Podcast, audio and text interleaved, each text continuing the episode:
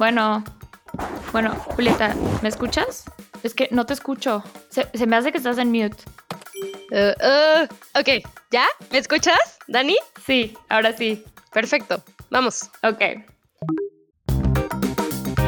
Bienvenidos a nuestro podcast Viendo y No Ves, donde tratamos de iluminar los temas que se quedan a media luz. Yo soy Daniela Urias. Y yo soy Julieta Pola. Y esto es Viendo y No Ves. Bienvenidos.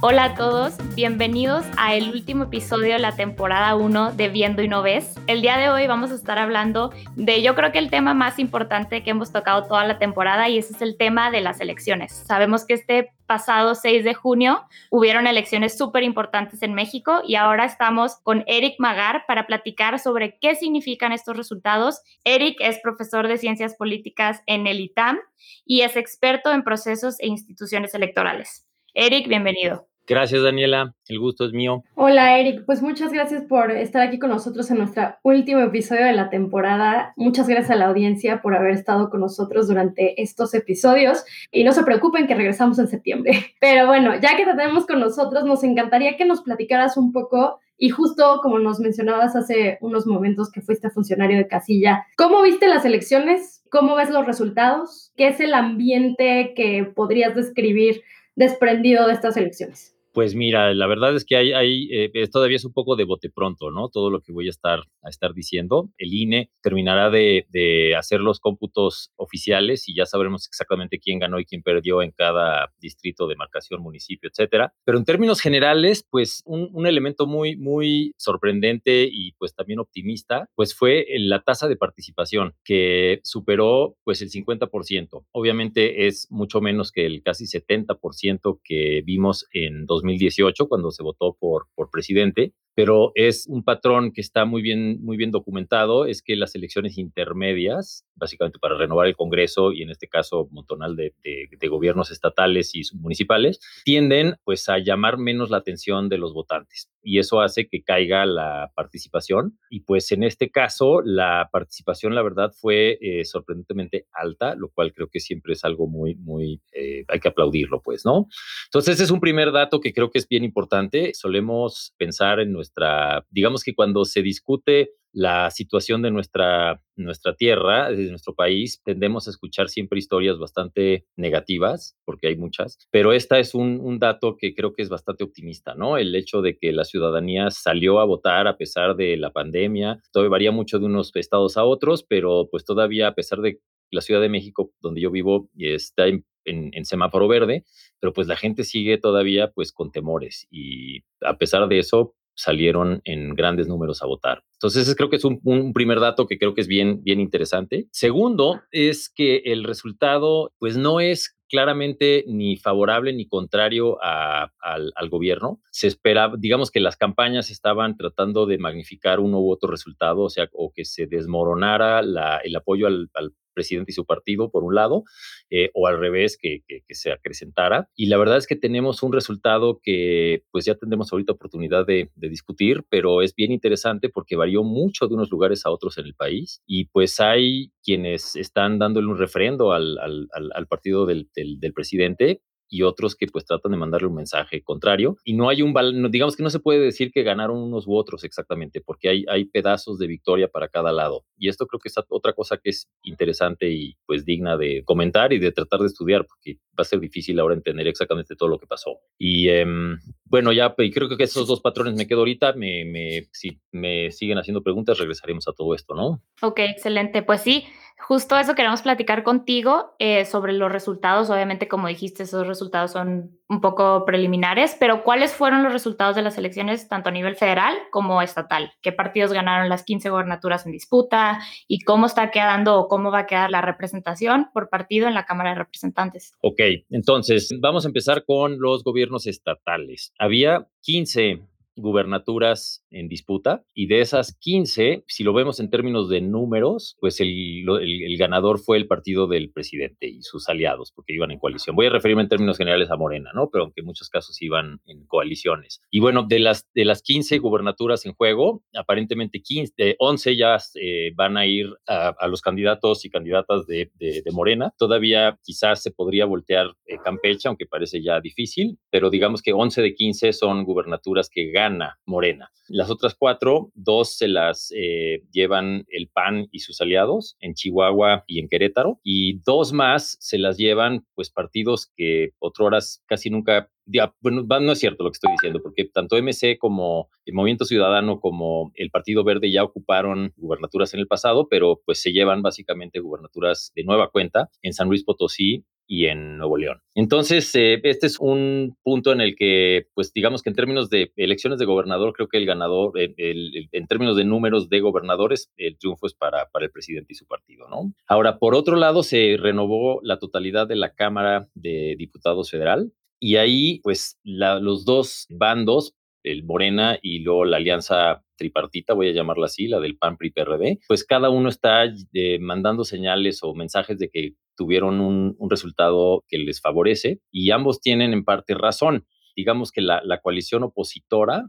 impidió que el partido del presidente refrendara o volviera a tener la mayoría calificada, que es la, la, que se necesita para reformar la constitución, que tenían o rozaban el partido del presidente y sus aliados. Y esto, pues, digamos que es el lado que les da razón a su mensaje de que ellos eh, ganaron. Pero el presidente, por otro lado, logró mantener la mayoría, o sea, el, mayor número de asientos que la oposición en la Cámara de Diputados, lo cual es fundamental para pasar leyes, para legislar y para pasar el presupuesto. Entonces, eh, pues es, yo creo que el, presidente, aunque pues sí se recibió una buena sacudida. Por un lado, esto es normal. En las elecciones intermedias, los partidos del presidente suelen perder presencia, votos y apoyo en la elección de diputados federales y por lo tanto cae su bancada. Pero por otro lado, a pesar de la pandemia y de la situación económica tan difícil que estamos viviendo en el país, pues lograron mantener su mayoría, lo cual es algo que los debe supongo yo los debe tener contentos, ¿no? Este,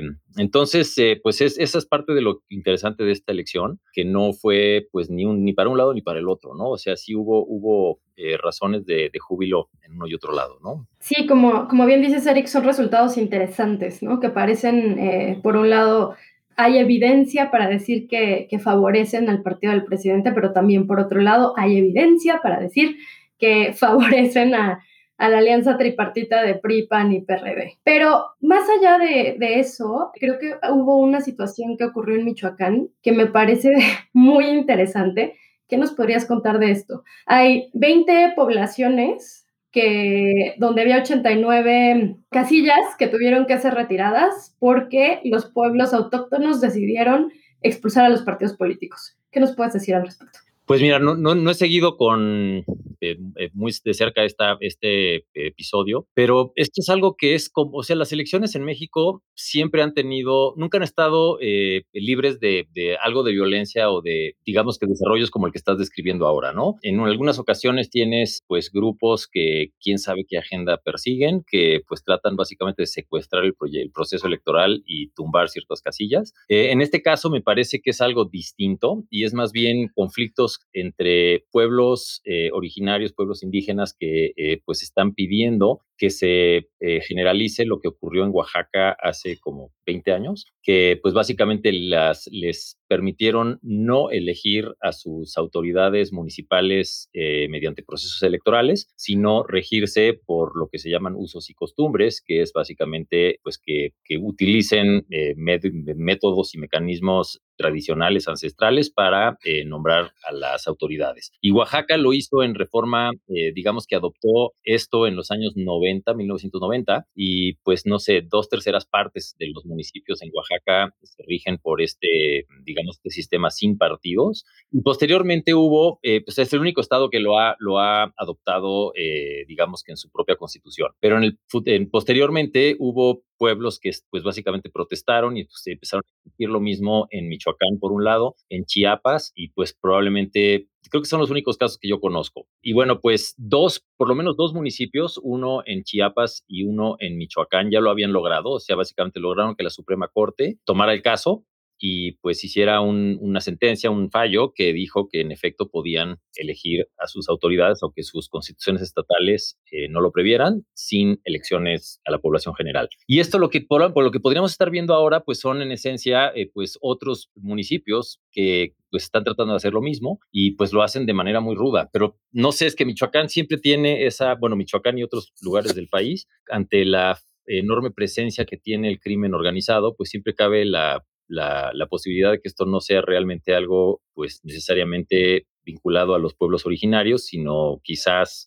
se intersecte con intereses más oscuros y de otra naturaleza. Y esto es algo que pues creo que vamos a retomar un poco más tarde porque creo que se asemeja a otro desarrollo que vimos en este pues en esta campaña y que tampoco es nuevo y que fue eh, pues asesinatos secuestros de candidatos que pues básicamente el crimen organizado estuvo tratando de sacar de la contienda, a veces nada más tratando de espantar a la, candidata o al candidato en cuestión, en otros casos de plano pues eh, asesinándolos, para, y otra vez es difícil saber exactamente qué es lo que estaban buscando, ¿no? Entonces esto podría, la pregunta es si esto que estás presentando en el caso michoacano se parece más a demandas legítimas de pueblos originarios o si quizás un episodio más de captura por, por el crimen organizado. Entonces ese es un renglón de, preocupación, ¿no?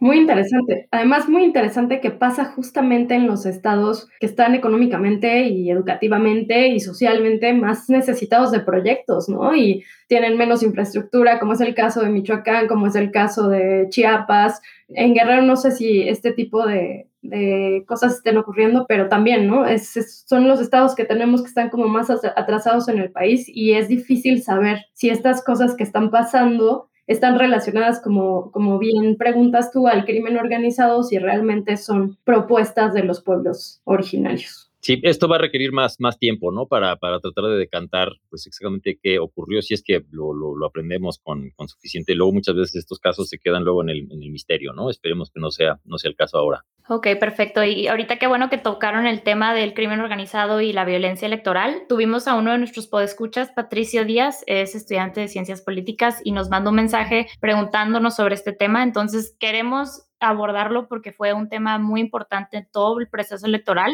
¿Por qué este año se vio un incremento tan grande en la violencia hacia candidatos? ¿A qué se debe? Y hasta si nos puedes decir qué se puede hacer para que estas cosas no sucedan. Híjole, pues es, es, una pregunta fundamental, pero también a la vez muy difícil de, de, contestar. Quizás por un lado habría que empezar por decir que no, no, es, no hubo un incremento en realidad. El, ya en 2018 hubo episodios de esta, de esta naturaleza en números similares a este proceso. Entonces, en todo caso, parecería ser una, una constante, ¿no? Pero pues eso no quiere decir que esté bien. Y em, pues este es como una lucha, una competencia frontal entre pues el México de instituciones, el México de gente que quiere seguir las reglas como son y eh, pues otro que trata de aprovechar pues a veces mercados negros muy, muy lucrativos y eh, a veces ausencia de autoridad y yo qué sé, para tratar de imponer su ley, pues a, plomazos, ¿no? Y pues esto es una, una, una realidad que México viene viviendo pues desde hace 20 años en, en, tasas crecientes. Juárez, por ejemplo, tu, tu, ciudad, Daniela, estuvo hace 15 años aproximadamente tomada prácticamente por el crimen organizado y em, pues es algo que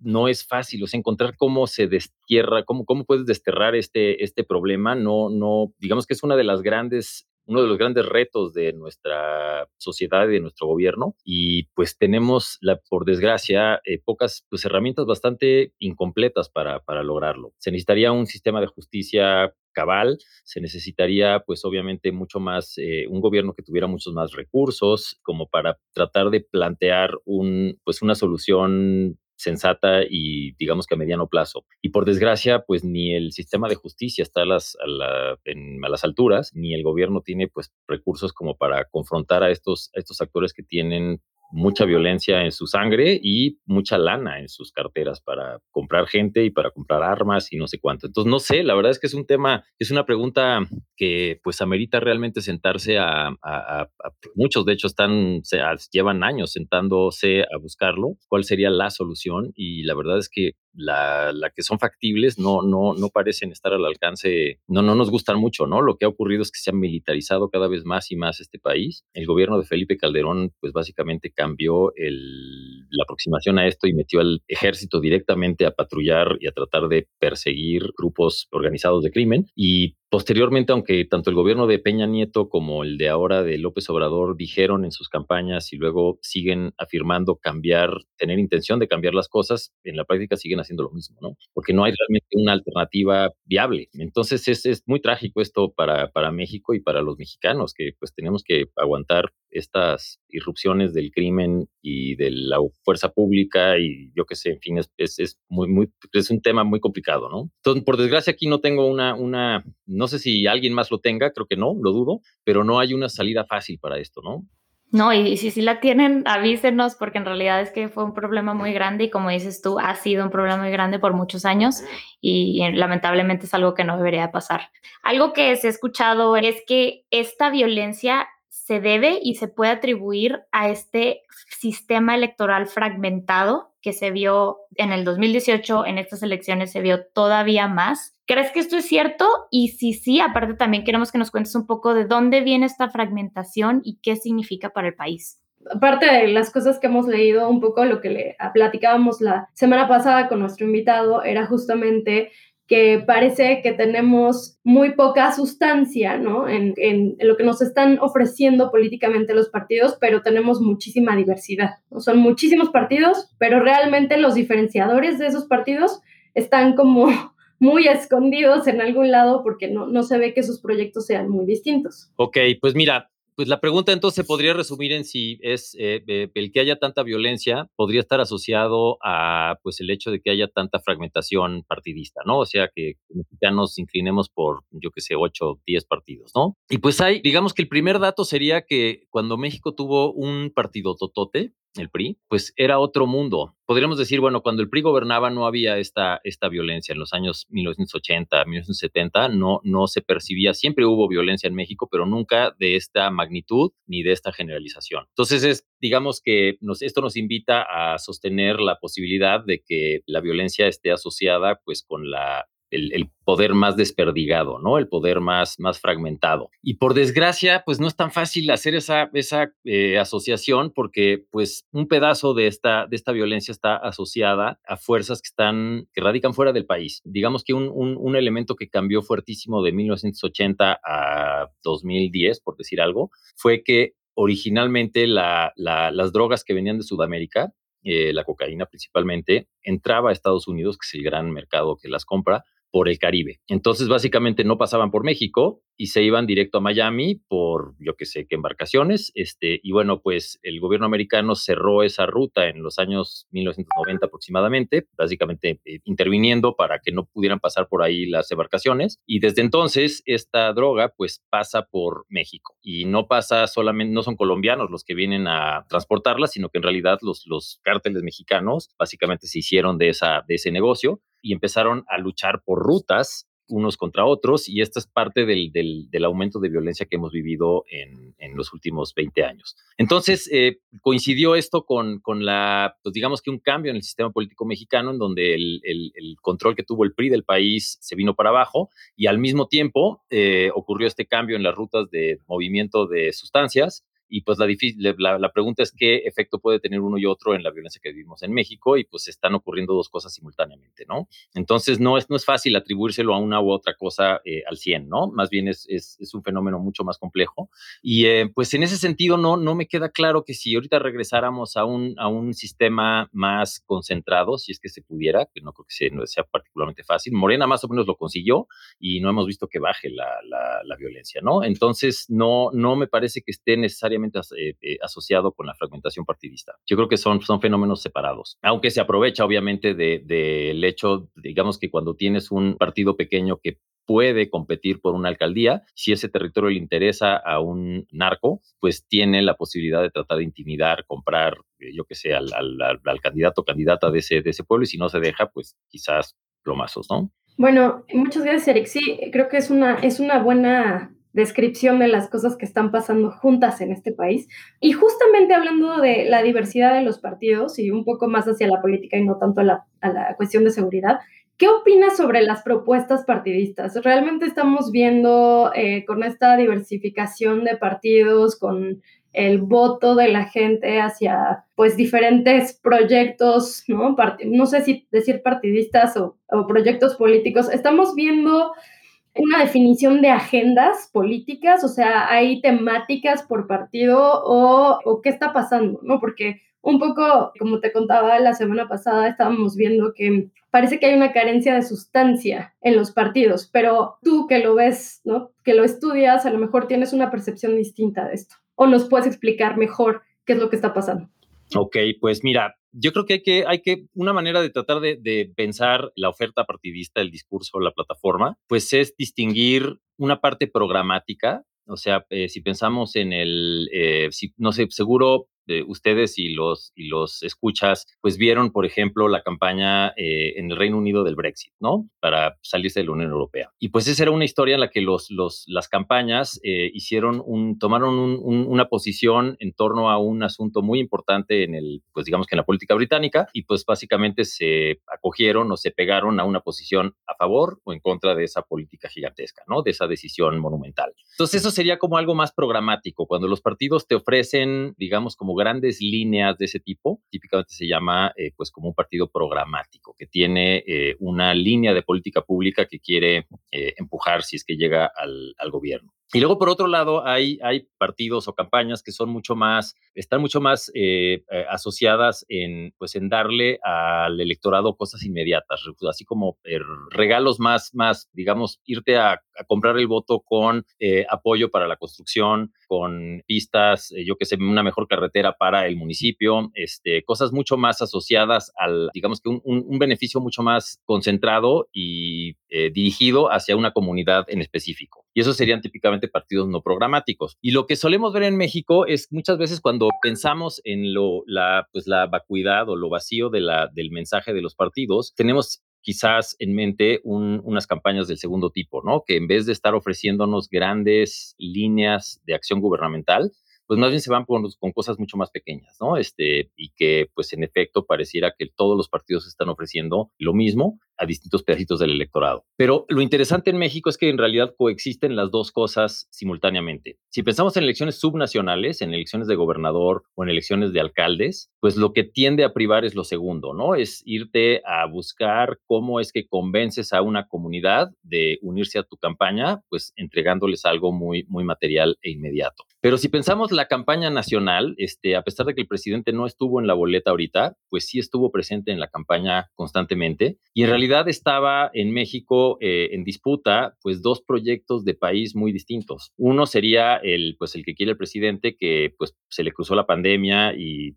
se quedó sin lana y no sé cuánto, digamos que está en, un terreno difícil de, empujar, pero sería como una lucha frontal contra pues la, apertura de los mercados que vivimos en los últimos 20 o 30 años, la, digamos que la transnacionalización de los, de, los procesos económicos, este, la globalización, de regresar un poco a una, a una política más nacionalista. Y por otro lado, tenemos a, pues a la, la oposición ahora unida, que pues básicamente el presidente pinta como retrógrada en el sentido de que quiere seguir promoviendo exactamente esta serie de políticas que pues, desde su visión están, son equivocadas. Y si lo piensan, esta, estas, eh, pues este, este debate sí tiene mucho contenido. Este, digamos que sí son dos grandes proyectos de país pues muy diferenciados y muy, muy contrastados. Y los partidos eh, me parece que se han alineado con bastante claridad en esa división de estar a favor o en contra de la globalización, ¿no? En cierta forma. Y entonces lo paradójico es que todos los, todos los partidos tienen una, una cara que mira a este electorado muy, muy, pues mirado, que solo se mira el ombligo, digamos que solo quiere cosas muy carentes de, de contenido pero al mismo tiempo se sumaron a, estas campañas nacionales que están a favor o en contra de un proyecto de nación gigante, ¿no? Entonces creo que es bien interesante porque los partidos no son tan uniformes ni siquiera en su mensaje, pues, ¿no? Sí tienen distintas líneas y pues las adaptan en función de qué es lo que quieren conseguir de los votantes. Oye, Eric, pero es un poco extraño, ¿no? Porque justo lo que mencionas es, eh, bueno, ok, entonces el partido del presidente, eh, la línea sería antiglobalización, pero al mismo tiempo, o sea, no es como, y voy a hacer referencia al sistema americano porque es lo que tenemos más cerca y probablemente lo que sabemos más. No, no tienes dos líneas como, ah, como en Estados Unidos, que a lo mejor tienes demócratas y republicanos y hay una serie de valores eh, y una serie de, de, ideas ¿no? que cada partido está tratando de preservar. Los republicanos llevan mucho tiempo diciendo que ellos son conservadores fiscales, pero aquí tenemos un presidente que es antiglobalización y a la vez es conservador fiscal, o sea, un poco es demócrata, pero también republicano, si, estuviéramos si lo estuviéramos describiendo con la manera gringa de, hacer política. Entonces, ¿nos puedes explicar un poco entonces cuál es la agenda, o sea, cómo vamos a diferenciar esas dos agendas una vez que el nuevo Congreso esté en lugar? Pues mira, ya es una la gran incógnita es cómo va a operar este nuevo nuevo Congreso, ¿no? Pero este, pues creo que sí llevamos tres años en donde el presidente día tras día en sus conferencias mañaneras pues está, digo, lo ponen, los políticos tienden a venderlo siempre en términos muy, muy simplistas y con mensajes muy taquilleros, ¿no? En cierta forma, lo que buscan es que la gente se reaccione a favor o en contra de su postura y muchas veces simplifican el mensaje de una manera, pues a veces atroz, ¿no? Pero lo importante es que creo que el mensaje sí, se, sí, sí lo percibe, pues se le escucha. Y en eso creo que no es muy distinto de Estados Unidos. Si piensan un poco Trump lo que hizo cuando capturó el Partido Republicano, fue eh, disociar, el, Partido Republicano había estado asociado a todos estos esfuerzos justamente de globalización, el TLC, los esfuerzos en la OMC por facilitar el comercio internacional, lo que se llamaba el consenso de Washington en los años 1990 eh, aproximadamente. Y lo que hizo Trump es que pues secuestró al Partido Republicano y lo volteó, lo convirtió en un partido muy pejista. O sea, bueno, eh, no sé si uno, quién, quién va primero y quién va adelante y atrás en todo esto, pero en cierta forma, eh, esta gran lucha de ideas que estoy ahorita, básicamente creo que se reconoce en, el, en la confrontación mexicana, pues está presente en, en, Estados Unidos eh, con lo que fue Trump. Y si nos vamos a, otra vez a retomar el caso del Brexit, es algo similar, ¿no? Este es...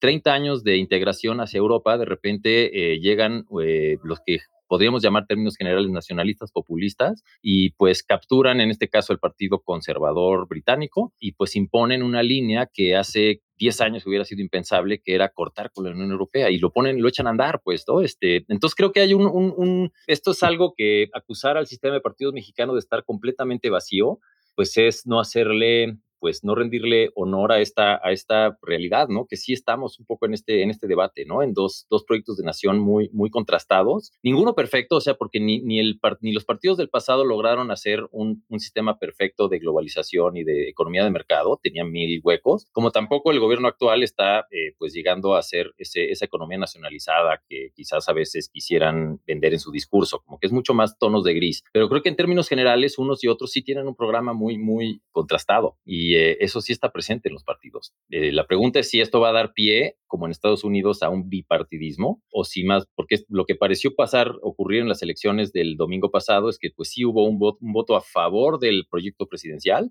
y un voto en contra y el voto en contra estuvo articulado por esta coalición de, varios partidos, el PAN, PRI, PRD y a veces chiquitines. Y la gran pregunta es si eso podría dar pie a que surgiera un bipartidismo pro López Obrador y anti López Obrador, y lo dudo, pero en fin, ya veremos qué pasa en los próximos dos años, ¿no? Ok, Eric, algo, algo que, que vi que marcaste mucho es, es eso que obviamente hemos estado viendo todos en las elecciones y en estos últimos dos años, los que son pro López Obrador o de Morena y los que están en contra de él. Pero viendo esas coaliciones que se han hecho, el PRI, PAN y PRD, estos eran partidos que históricamente han sido muy diferentes, o sea, completamente diferentes. Entonces, vemos una como combinación de ideas en esos partidos. ¿Crees que esto vaya a quedarse? ¿Crees que es solo porque fue por conveniencia? O sea, ¿qué, vemos que va a pasar ahí y, y, cómo vemos eso en la fragmentación de los partidos igual? Esa es una pregunta muy, muy interesante porque, pues sí, mira, eh, en efecto, PAN, PRI y PRD fueron pues nuestro sistema de partidos hasta que López Obrador ganó en 2018. Y pues eran los tres elementos que se peleaban los puestos de, elección popular durante 20 años aproximadamente más en México. Y ahora eh, están así, hicieron una apuesta que pues a mí me parece muy descabellada por intentar capturar o, capitalizar el descontento al proyecto de, de, López Obrador. Y pues ahí primero voy a decir que por un lado creo que les fue mejor de lo que yo esperaba. Cuando arrancaron las campañas yo esperaba realmente que, que, Morena arrasara con esa, por las contradicciones internas y demás de estos tres partidos. Y en la práctica, durante la campaña, a pesar de no haber visto mucho, porque fueron campañas muy, muy, ya podemos luego hablar un poco de la ley electoral y cómo limita el, el, pues el mensaje, pero pues lo sorprendente es que sí lograron pues amarrar relativamente bien el voto de protesta, ¿no? Digamos que aquellos que estaban en contra de, sí se ataron o se compraron la apuesta de, de, de este nuevo, esta triple alianza, ¿no? No sé ni cómo llamarla.